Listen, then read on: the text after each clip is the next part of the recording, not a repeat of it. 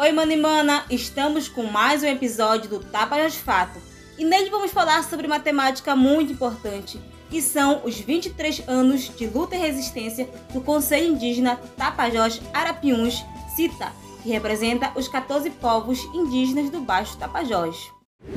Iremos conversar com Maura Arapiun e com Margarete Maitapu, que irão contextualizar o histórico de resistência dos povos originários e do Conselho Indígena Tapajós Arapiuns, CITA, que vem resistindo desde sempre e reivindicando por políticas públicas indigenistas e pela permanência em seus territórios sem ameaças de projetos de morte. Olá, eu sou Maura Arapiun, sou da aldeia Braço Grande, território Terra Preta. Está na luta hoje do movimento indígena é travar com nós mesmos a responsabilidade de levarmos adiante aquilo que nossos antepassados faziam com muito, muita vontade e muita resistência. Então a gente carrega com, com a gente essa força, resistência e a responsabilidade de dar continuidade naquilo que eles já faziam.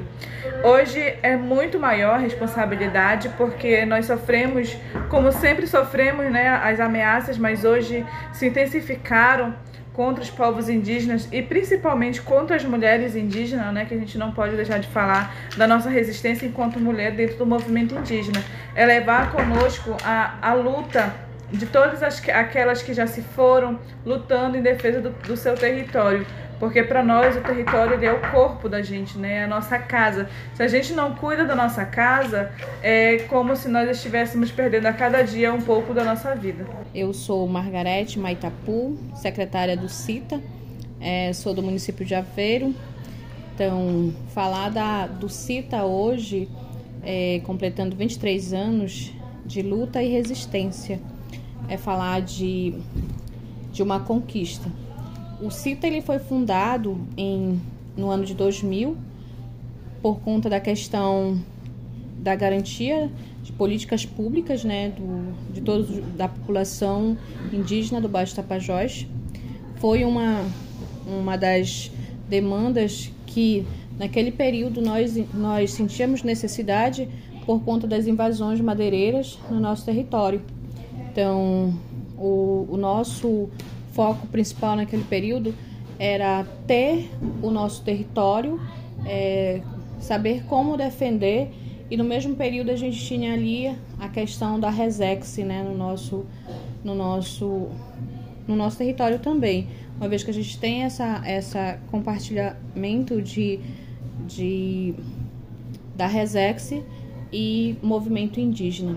Então, o CITA para nós ele traz aí um, um, uma conquista de muitas lutas.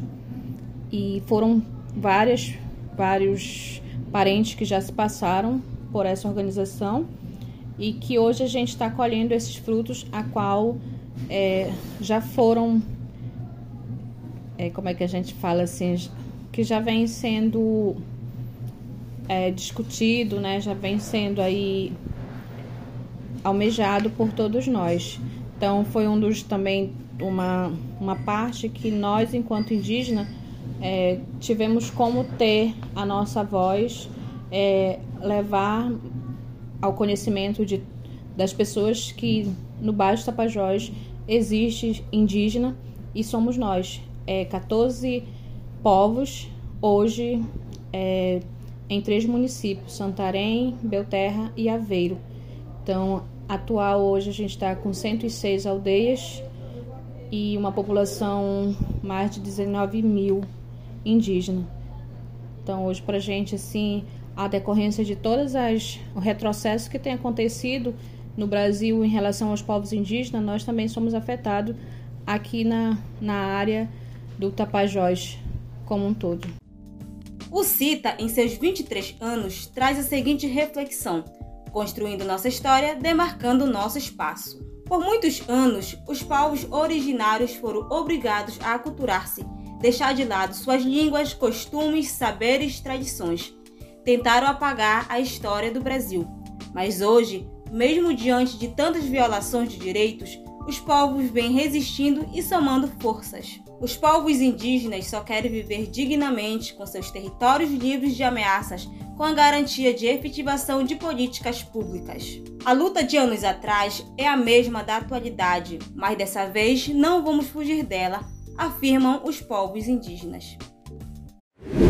Esse foi o podcast Tapajós Fato, veículo de comunicação independente e popular que conecta o Tapajós com o mundo.